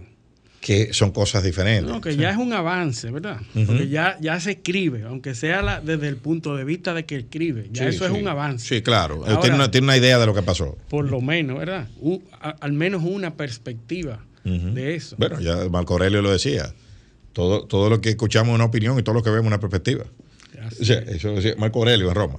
Ya, Eso eso- es. Y entonces tú, tú decides, eh, decides estudiar filosofía, pero pasas por un periodo, me parece haber advertido, por la parte religiosa. Cuando tú hablas de quien escribe, escribe desde un punto de vista, ¿verdad? Eh, la Biblia se escribió desde un punto de vista, el que escribió está poniendo y planteando desde el punto de vista. Es más grave aún. De un punto, de, en muchos casos, desde el punto de vista que tiene otro que no vio lo que pasó. ¿Entiendes? Sí, un- tuvo que estaba ahí que dijo eso y el otro dijo que él dijo y lo escribió. Sí. ¿Qué- ¿Cuál fue tu, cuál fue tu experiencia en ese paso a través de la parte religiosa? Que me imagino que es lo natural, que cuando tú preguntas quién creó a Dios, tú vayas a buscar fuentes religiosas. ¿Cómo, cómo fue tu experiencia en ese sentido? Bueno, en ese sentido, yo me topé con distintos argumentos contra y, y- y por la existencia de Dios. Eh, me topé con una gran literatura eh, en la psicología, me topé con aspectos históricos de, que caracterizan eh, el nivel de conocimiento de esa época, porque esto originó hace dos mil años. Ujú. Entonces, al yo encontrarme con esta información, yo perdí, yo no, ya yo no creía en Dios y me tomó como dos semanas llegar a la conclusión de que la creencia en Dios para mí no tenía un fundamento eh, racional y por eso es que se enfatiza tanto la fe, ¿verdad? Porque claro. la fe y el conocimiento no son compatibles. Yo puedo tener conocimiento de que estos lentes lo tengo enfrente, pero no puedo a la vez también tener fe, porque no es por la fe que lo creo, sino por ¿no? el Es que- es- conocimiento, es que están, en la las, ante- percepción. están en las antípodas. Sí.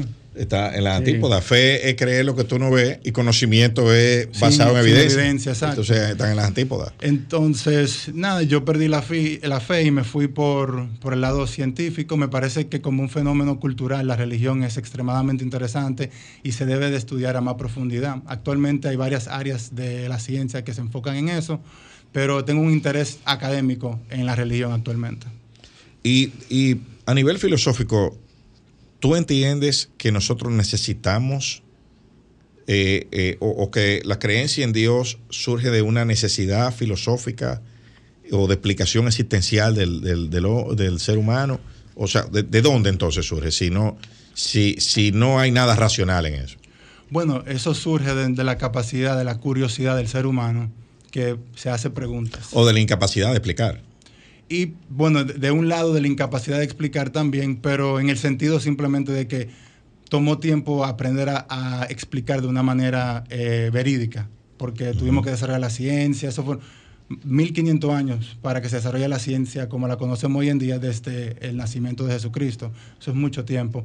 Pero ahí fue que co- comenzamos a desarrollar las herramientas y la manera de pensar correcta para poder responder ese tipo de preguntas que llevábamos miles de años haciéndonos. Entonces yo creo que la religión proviene de esas preguntas, esa curiosidad que más adelante tuvo un rol social y se ha mantenido con ese rol social a lo largo del tiempo.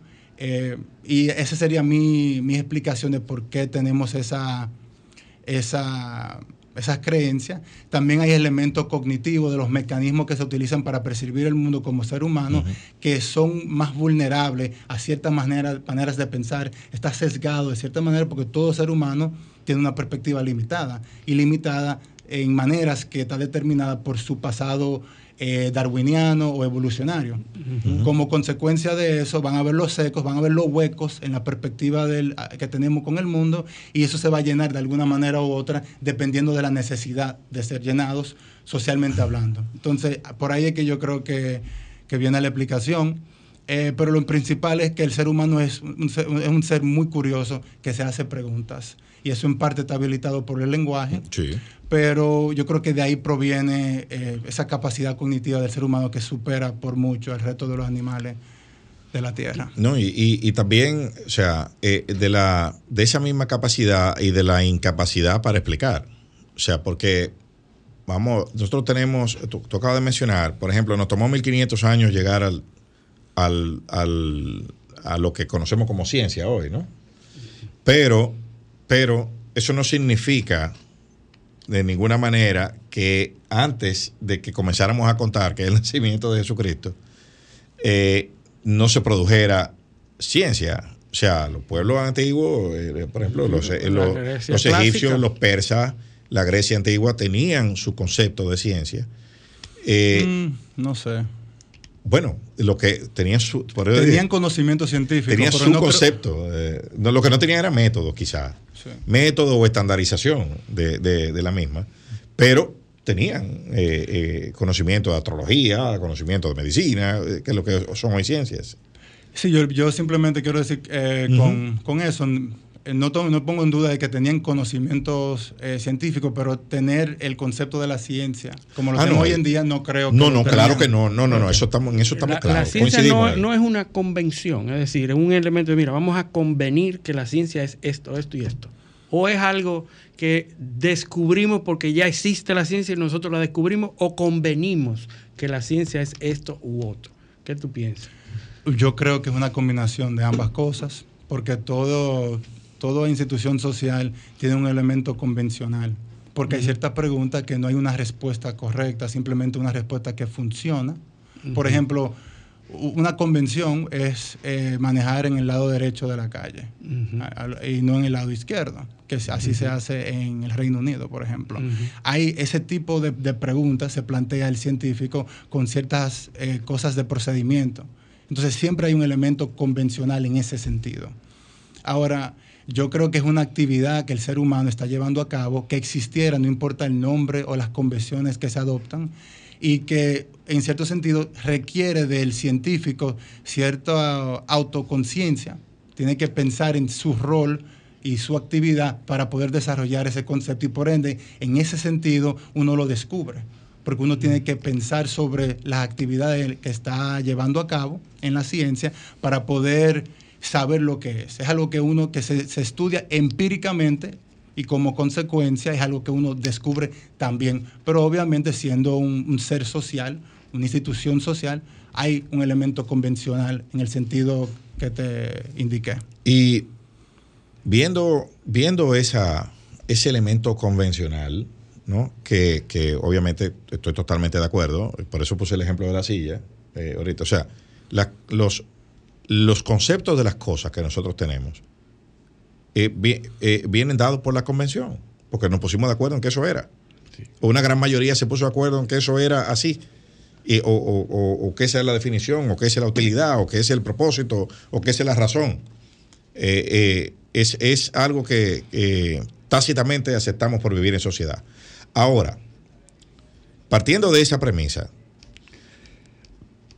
en esta época donde, se, donde la transmisibilidad de la información eh, tiene una dinámica tan peculiar, construir cons- eh, eh, consensos sobre conceptos, ¿cómo tú, cómo tú visualizas eso de cara a la ciencia?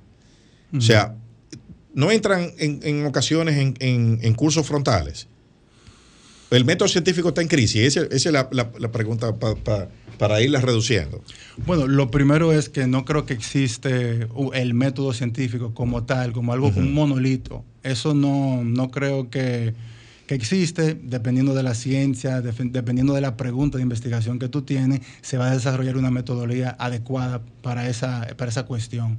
Obviamente hay ciertas características que tienen todos los métodos científicos que son que quieren llegar a la verdad, que quieren responder una pregunta de una manera satisfactoria. Ciertos propósitos. Tienen ciertos propósitos. Eh, y quieren dar una comprensión del fenómeno de interés. Todo eso lo, lo, cubre el método científico, pero no creo que hay solamente un método como tal. Entonces, la idea de que el método científico está en crisis, no, o sea, no, esa pregunta no la puedo responder porque como está formulada, no hay una respuesta. ¿En, ¿En, qué sentido? Pues si tú puedes abundar un poco más, ¿en qué sentido? Pero si hay, es fácil hacer ciencia cuando el conocimiento se transmite de una forma eh, rápida, desorganizada y de forma tan horizontal como ahora, sin jerarquizar y sin aquilatar las fuentes. Ok. Esa, esa, eh, eh, esa te, la, hago de otra forma. Ok, ok, mira, hay una gran pregunta en la filosofía de la ciencia que es cómo uno distingue la ciencia de la pseudociencia. Exactamente. Entonces, un ejemplo de una ciencia sería astronomía y la pseudociencia relacionada, astrología. En ese caso, eh, se ha tratado de desarrollar distintos criterios para poder distinguir la pseudociencia de la ciencia. Ninguno ha sido satisfactorio en el sentido de que siempre se le encuentra un ejemplo que es, que es ciencia, pero el criterio no le aplica, o un ejemplo donde eh, es obviamente pseudociencia, pero hay un criterio que sí le aplica. Ahora, ¿qué? Ahora tenemos que entrar entonces eh, obligatoriamente en este concepto. ¿Qué es ciencia? Como te comenté, como te comenté hace al principio, hay ciertas preguntas que son las más fáciles de, hacer y las más difíciles de responder. Que por ahí fue que empezó Luis, preguntando eh, cuál es el concepto de ciencia, porque Sí, eh, para, para nosotros saber qué es ciencia y qué es pseudociencia, tenemos que saber qué es, lo que le falta a algo para hacer ciencia o qué es lo que tiene por que es ciencia. o por, ¿verdad? Porque las cosas salen. Yo, yo te voy a hacer una, una, una pregunta en ese sentido. Suponiendo que la comunidad científica y los mejores científicos del mundo se ponen de acuerdo para estudiar el origen del universo, como, hay muchos ¿Cuándo dejan de ser esos científicos científicos y se convierten en filósofos? Y sigue siendo ciencia. Por ejemplo, cuando tú hablas, cuando los científicos hablan de la teoría del Big Bang, que de hecho fue un teólogo que inició la teoría del Big Bang, era un, cura católico. Eh, el Big Bang y, se le puso eh, ese, ese nombre porque incluso hasta, por, hasta para ridiculizar el Big Bang, todo surge de ahí en adelante, que es una de las teorías más manejadas hoy en día del origen del universo. Se necesita tener fe para, para llegar a un punto de pensar que qué hubo antes de ese Big Bang, porque el humano no va a nunca se, nunca se acaba, nunca va a pensar, bueno, a, partir de ahí lo indefinido. O sea, el científico llega a un punto en que estudia la, ciencia y llega a un, una pared, un, techo en lo que se puede comprobar y percibir, y a partir de ese techo hacia arriba se convierte en una hipótesis, en, una, en un ejercicio hasta de fe de creer que yo pienso que o yo creo que antes de ahí lo que pudo haber pasado es. Y eso no es científico, Eso es creencia y se parece mucho a la fe. Y en ese sentido, eh, casi todos los científicos terminan llegando a ese techo y a partir de ese techo teniendo una especie de ejercicio de fe o de creencia. ¿verdad? ¿Qué tú piensas sobre eso? O sea, ¿cuándo deja un científico de ser científico y se convierte en un filósofo o en un creyente o un eh, eh, en, una, en una idea ficticia, ¿verdad? Una idea abstracta. abstracta sí. Hipotética. yo creo que lo primero es que el científico, en cierto sentido, eh, se puede considerar como un filósofo. Eh, la ciencia, eh, la madre de la ciencia es la filosofía y, por ejemplo, Newton, Galileo se consideraban a sí mismos como filósofos de la naturaleza. Entonces, en cierto sentido, simplemente te indico eso para resaltar el hecho de que esa distinción entre el filósofo y el científico es, es un poco artificial, es un poco... Eh, eh, aleatoria, eh, precisamente el punto donde tú haces la división.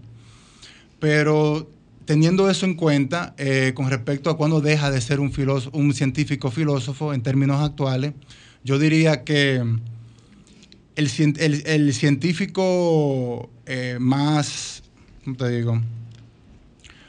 Un científico no da una respuesta a una pregunta a la cual sabe que no tiene las, evidencias para darla. Entonces, se queda con una perspectiva agnóstica y no toma, o sea, se queda con la mente abierta a, responder que sí o no a la pregunta que sea. En la escuela de Popper.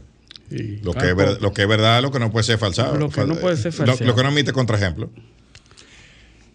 Sí, eh, eso es lo que puede ser, eso es una condición eh, es que ni siquiera es, una buena condición más o menos, pero en el sentido de que no es ni condición necesaria ni, ni suficiente, porque tú, tú, encuentras ejemplos de cosas que no son falsificables, que son científicas y viceversa. Pero más bien me refería... La, evidencia de ausencia no es la ausencia de evidencia. ¿Cómo es? Sí. es, así, o sea, es, un, o sea, claro, es tratando de simplificar eh, eh tratando de, de, buscar alguna, algún, algún pensamiento. Algo que te define, porque el ser humano siempre quiere definición, no le gustan las cosas indefinidas. Entonces tú quieres decir, bueno, ¿qué es científico y qué no? A partir de ahí, ¿qué no es científico? Pero el hecho de que no sea científico no significa que no sea cierto. O sea, no todo lo que es científico, no todo lo que no es científico es, falso. ¿Verdad? Es decir, tú no puedes decir y abstraerte diciendo, la única realidad que existe es lo científico, lo que es científicamente comprobable. Eso es una, eso es una, una, falsa aseveración. exacto, esa es la, aseveración de Popper, eh, que, tratando de buscar lo que es verdadero y falso, pero relativo, o sea, eh, eso hay que ponerle asteriscos porque la, el, la, no, no, es absoluto el, postulado. Pero tenemos que irnos a, a, una pausa ahora. Pero cuando, cuando volvamos, vamos a entrar vamos a entrar en un tema eh, chulo, es la inteligencia artificial. Sí, sí. ¿Y, cómo se relaciona con lo que estamos hablando? Con lo que estamos hablando y los lo deepfake que le gustan a los muchachos allí. Pero vámonos a la pausa, esto es para semanal, no le cambien.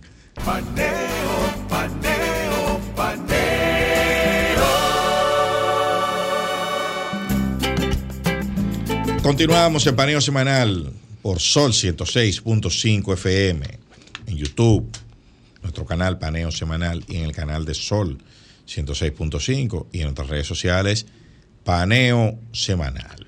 Bueno, eh, nosotros estamos hablando de, iniciamos hablando del lenguaje como ese elemento diferenciador en la especie humana que nos hizo evolucionar y tomar el, liderazgo de nuestra evolución y nuestra realidad. Y nosotros estamos desde hace algún tiempo mirando cómo se están produciendo estas tecnologías, estas instancias de inteligencias artificiales que son especialmente buenas en el manejo del lenguaje y que a través de ese lenguaje, las, los LLMs,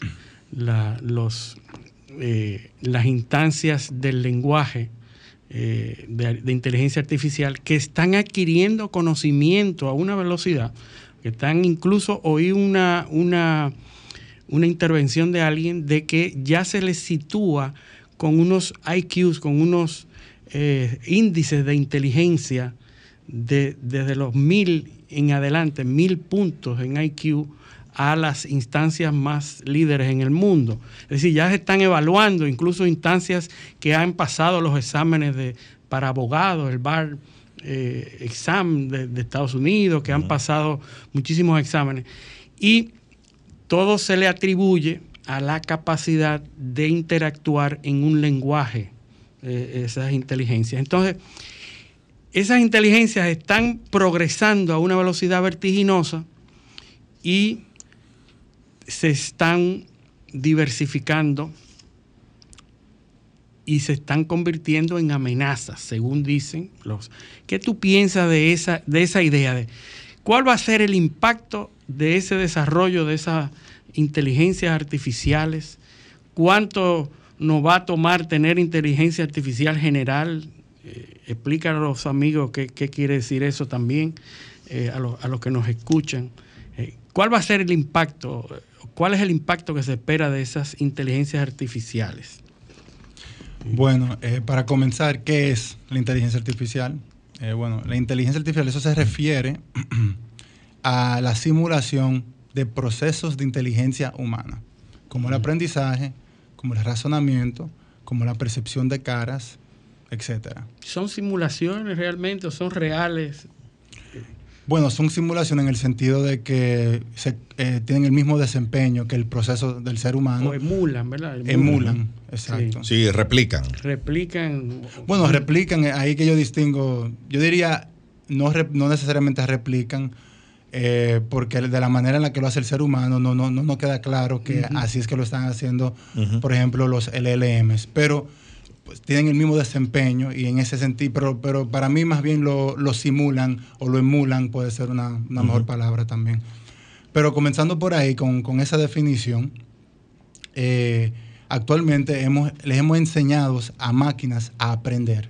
Uh -huh. Se le ha dado el, el, corpus, en el caso de los LLMs, el corpus de todo el Internet, todo el texto que se encuentra en Internet y lo consume y es entrenado un modelo con eso que tiene habilidades increíble. Y conectándolo con lo que dije anteriormente, una de las capacidades que a mí me ha, me ha eh, sorprendido más del ser humano es el razonamiento. Y precisamente estamos viendo cómo estas máquinas son capaces de razonar a, a, un nivel superior a muchos de mis estudiantes. Cuando yo estaba dando clase en Harvard y MIT, -huh. había como un, un 10, un 20% que ChatGPT le hubiese ayudado muchísimo a ellos. Sí. Y, y, y, el impacto que va a tener, ¿qué se espera? ¿Qué, qué es lo que viene ahora? Eh, eh, desde el nivel en que estamos y, y, hacia dónde vamos. Entonces, precisamente porque es algo que emula proceso de inteligencia humana, puedes reemplazarlo de un punto de vista económico. Ya cuando sean suficientemente buenos. Pero ¿a, a quiénes va a reemplazar esto? Por, por, ejemplo, yo creo que en el caso, para hablarte concretamente, en el caso de, de, la, de los que trabajan en call center, esas conversaciones, esas ayudas que necesita el cliente al llamar, eso lo puede manejar un Large Language Model. Eh, se tendría que, se tendría que a, afinar para ese propósito, pero es algo que estamos viendo la que la tecnología actual es capaz de reemplazar Entonces, a los que trabajan en Care Center. En, en, en, términos, en términos generales, los que están en primera línea de servicio al cliente, son lo, lo, lo, la primera por ahí que van a, por ejemplo, no un empleado de aerolínea, el, el counter del hotel, el, el, el, el, establecimiento de comida rápida, esos son los... Bueno, lo que no tienen ningún elemento presencial requerido, porque uh -huh. en el caso de las oh, enfermeras, claro. por ejemplo, ah, no, esas, no, esas, están al final de la línea, están muy, muy lejos en la cola aquí, porque la robótica no está suficientemente desarrollada para emular al ser humano en sus movimientos y su autonomía uh -huh. en el ambiente. Digo, sin embargo, sin embargo, hay tareas que, o sea, donde, donde no necesariamente lo reemplace, pero lo ayuda. ayuda sí, Porque, por ejemplo, para administrar un medicamento eh, estándar cada X cantidad de horas, eso lo pasa un robot. Eso no, no tiene que sí, ser una persona. Eh, o para medir algunos indicadores eh, de salud que se preprogramen. Las labores programadas y mecánicas Exacto. que hace el ser humano, como el, el ensamblamiento de vehículos, uh -huh. el cambio de una caja en una estantería, pues ya, ya se están haciendo robots. La clasificación eso. de cosas, eh, son, pero son, allá, son tareas mecánicas, o sea, uh -huh. siempre van a ser las mismas. Sí, en general yo diría que hay tres fases. La fase inicial es donde todas las, las tareas relevantes es, son llevadas a cabo por el ser humano. Luego, por ser humano con la ayuda de la inteligencia artificial, y ya cuando la inteligencia artificial es suficientemente capaz, por, con, con, la, con ella sola se puede llevar a cabo la, la, tarea relevante. Entonces, esa sería el, la progresión, pero eh, precisamente la velocidad de esa progresión depende de la industria particular y de las habilidades humano que, eh, humanas que están siendo reemplazadas. En términos generales, ¿de qué somos capaces hoy con inteligencia artificial? Eh, o sea, ¿qué, qué, qué, ¿qué, se puede hacer? ¿Hasta dónde hemos llegado en, en avance con, con, con, con, inteligencia artificial? Por ejemplo, decir, mira, eh, la inteligencia artificial es capaz de hacer esto, esto, esta tarea, o, o, o, o de, tú vas a hacer una película con inteligencia artificial completa, con personajes, guion.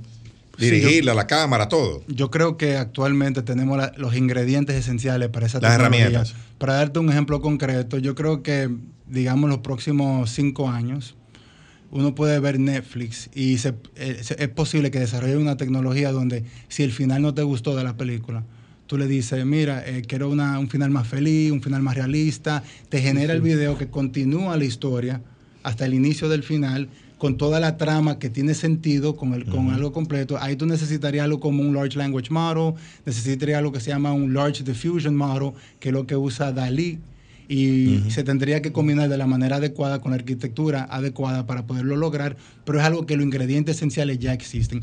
La- los componentes de ese tipo de, de aplicación que se pensaban que estaban más lejanos hace unos años, ya existen hoy en día y simplemente hay que desarrollarlo. Y también eso es algo que costaría mucho dinero y tiene que haber un incentivo económico para desarrollar esa tecnología, pero es posible. Tú es lo que te estoy visto, tú has visto Black Mirror, ¿verdad? La, la Sí, serie sí, Black sí, Mirror. sí. Ahí están todos esos elementos y lo que vamos a ser capaces. No, ahí, eh, Parecería que es muy cercano, no hay cosas te, imposibles pregunté, ahí. te, te pregunté de la película porque por el tema de la huelga de Hollywood, que fue básicamente, había un componente por el uso de la, de la inteligencia artificial.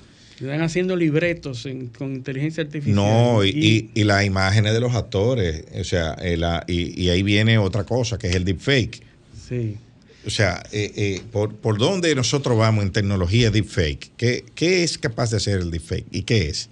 Bueno, actualmente los, los deepfakes de punta son, son deepfakes reales en el sentido de que no se pueden distinguir de la realidad. Un deepfake es algo generado por inteligencia artificial, puede ser un video, puede ser una imagen, puede ser una grabación, puede ser una nota de voz que no se pueda distinguir de la realidad, que sea tan, sea tan eh, persuasivo se- que tú no lo puedas distinguir.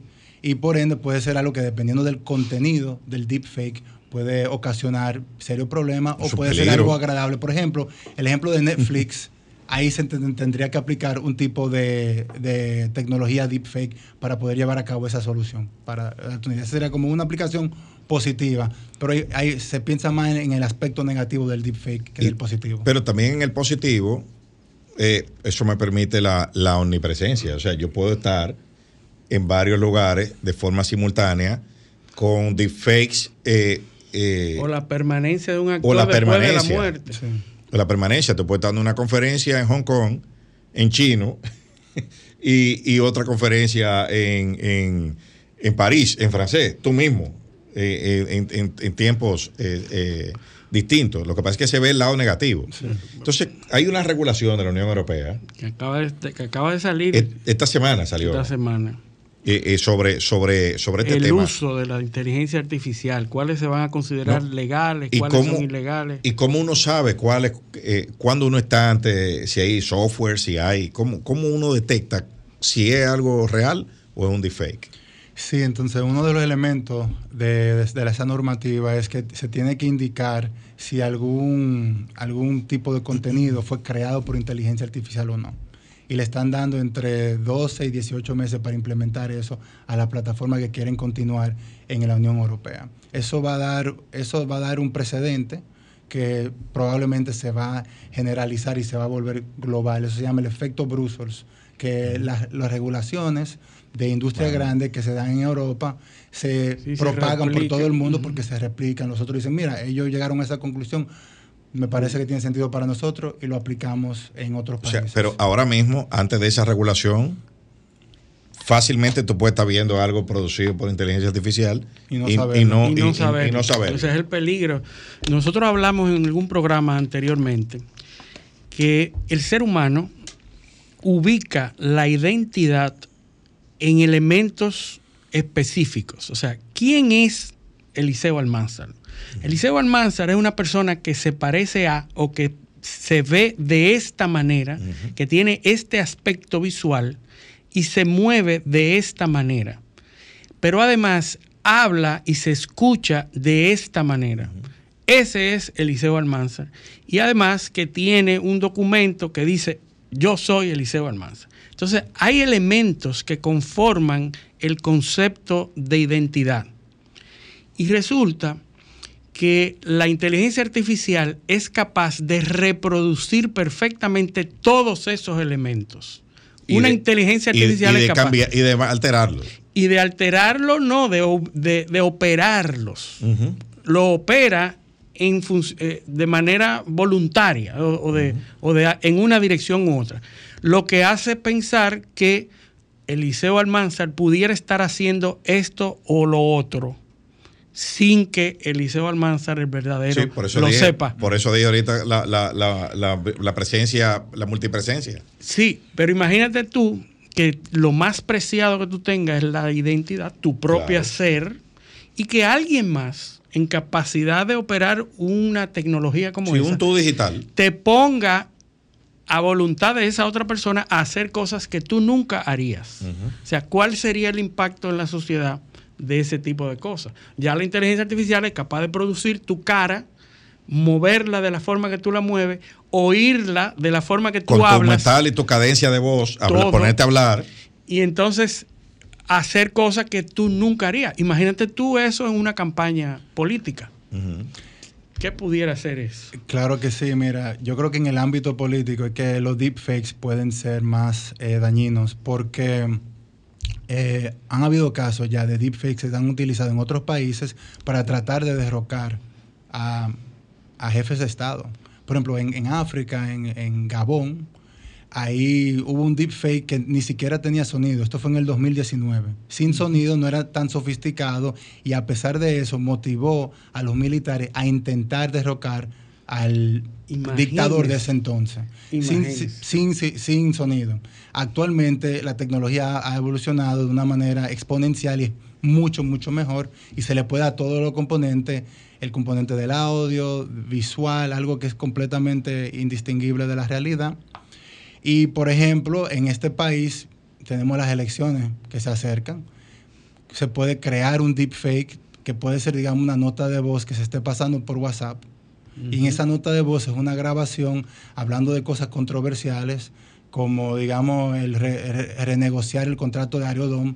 Y que sale la voz de Luis Abinader diciendo algo que nunca dijo, porque Sí, esa reunión pidiendo nunca se dio. dinero, pidiendo algo, en actos Y- de corrupción. Sí, cualquier Y ya la gente se lo cree, se lo cree y para ellos saber No, de no que no hay, es verdad. no- no hay elementos para distinguirlo de la realidad. Exacto.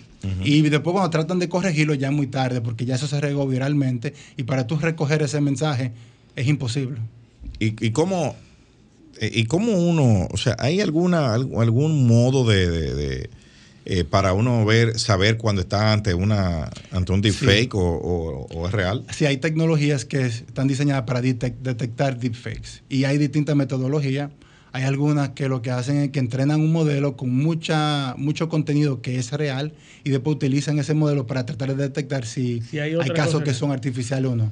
No se sabe precisamente cómo funciona, qué es lo que está identificando en la data que se utiliza para que, que supuestamente representa autenticidad, pero eh, puede funcionar. También hay otros que usan el flujo sanguíneo detrás de la, de la piel, que cuando es real, es- eso es algo que no ha sido muy bueno el deepfake replicando. Entonces, el flujo sanguíneo como que no tiene sentido para la, anatomía o fisiología del ser humano y así pueden detectar, ah, no, esto es un, un deepfake. Deepfake. Pero el problema es que eso, esa es una solución temporal. Eventualmente los deepfakes Van van a a, ser poder replicar eso claro. también. Sí, sí. Y eso es increíble. Imagínense esas tecnologías que procuran hacer permanecer a una persona para bien, ¿verdad? Utilizar deepfake para bien, como es el ejemplo de personas que han perdido familiares y que tienen mucha data y mucha información de cómo esa persona habla, cómo se comporta, y han creado instancias en donde esas personas permanecen eh, y que se puede interactuar con esa persona para dar conforte a personas que quieren tener eh, esa gente ahí y, y- y son capaces de interactuar contigo por, por la eternidad. O sea, hay, hay tecnologías que están van, diseñadas y para van eso. envejeciendo. Y va con él y va hablándole y nunca la pierde. Ahora, imagínate para el mal, que esos son de los peligros que se habla en la inteligencia artificial. Imagínense que esas tecnologías se utilicen para hacer daño. E- Ese es el, ese es el, el- el temor ahora mismo. ¿Alguna vez tendrán, es fundado el, el temor de que las inteligencias artificiales se independicen del ser humano y, y accionen en contra del ser humano. Terminator.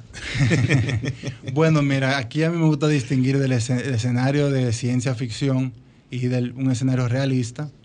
Eh, el escenario de ciencia ficción es el de Terminator, el de la película que dice que de alguna manera cobra rebelión de las conciencia. máquinas. Ajá, cobra conciencia y de un momento a otro y le tiene un odio a su creador y quiere acabar con ellos. Esa es una posibilidad que no se toma en serio. Como Frankenstein, ¿no? Como Frankenstein, exactamente. Imagínate, de mucho Sí. tiempo ese concepto. Y, pero sí existen riesgos que le dicen riesgos existenciales. Por ejemplo, en el caso de los LLMs, tienen todo el contenido del Internet y son muy buenos haciendo interpolación en espacios de, de- de muchas dimensiones. Eso significa que en muchas ocasiones es más creativo que el usuario. Sabe más que el usuario porque tiene más Sí. conocimiento. Más Entonces, si es un usuario malévolo, si es un usuario que quiere hacer el mal y, la- y no tiene los seguros adecuados para poder cobrar, co- para poder eh, prevenir que le dé información que puede utilizar este individuo para hacer much- para generar caos. Entonces, eso puede ser muy problemático. Entonces, yo creo que el riesgo principal es que puede desarrollar un arma biológica o algún otro tipo de arma con el fin de matar al número más grande de personas. Y si no tiene los seguros adecuados esta tecnología, le puede dar la información requerida para lograr eso al individuo incorrecto. Es increíble. Hay una, hay una operación que se hace con las inteligencias artificiales que se llama alignment, eh, alineamiento, ¿verdad? Se las, se las dice, se las programa para que no se salga de los parámetros que se consideran humanamente aceptados. Eso se llama alineamiento o alignment.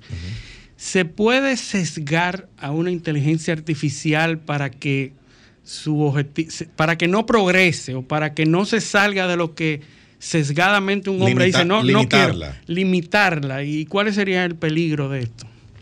Bueno, sí, entonces el alineamiento de inteligencia artificial, lo primero es que el alineamiento es un problema que se encuentra con todas las tecnologías. Uno tiene que tener control sobre la tecnología para poderla usar de una manera eficaz. En el caso de la inteligencia artificial, lo, lo complicado es que, en cierto sentido, piensa por sí mismo y fue eso lo que, para eso que está diseñado. Entonces, entra el elemento de si se le da autonomía, que puede moverse en el espacio y el tiempo como quiera, que puede planificar a futuro, que puede actuar precisamente como otro ser humano. Ahí tocamos el tema de que tú tocaste anteriormente de Artificial General Intelligence, AGI, inteligencia artificial general, que es una inteligencia artificial que tiene todas las habilidades del ser humano, eh, intelectuales y, y también locomotivas. Eh, todo el ser humano está replicado artificialmente y tiene las mismas capacidades. Entonces, un ser así, uno quiere que tenga los valores del ser humano, que no, eh, no se priorice a sí mismo sobre el bien de los seres humanos y están tratando de averiguar cómo programarlo para que sea así, porque ya se están, ya se está viendo que esa tecnología se asoma.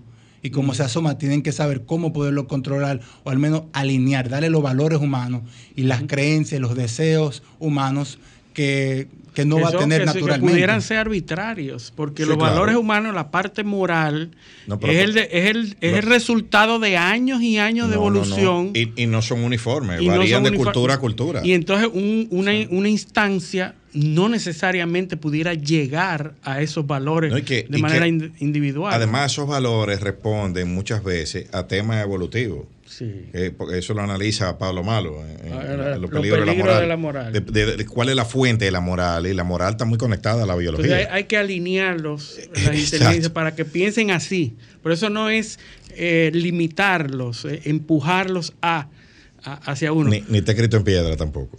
Eso es, Eso es así. Pero bueno, ya, ya, ya no- se, nos, se nos fue el tiempo. Como, como tema,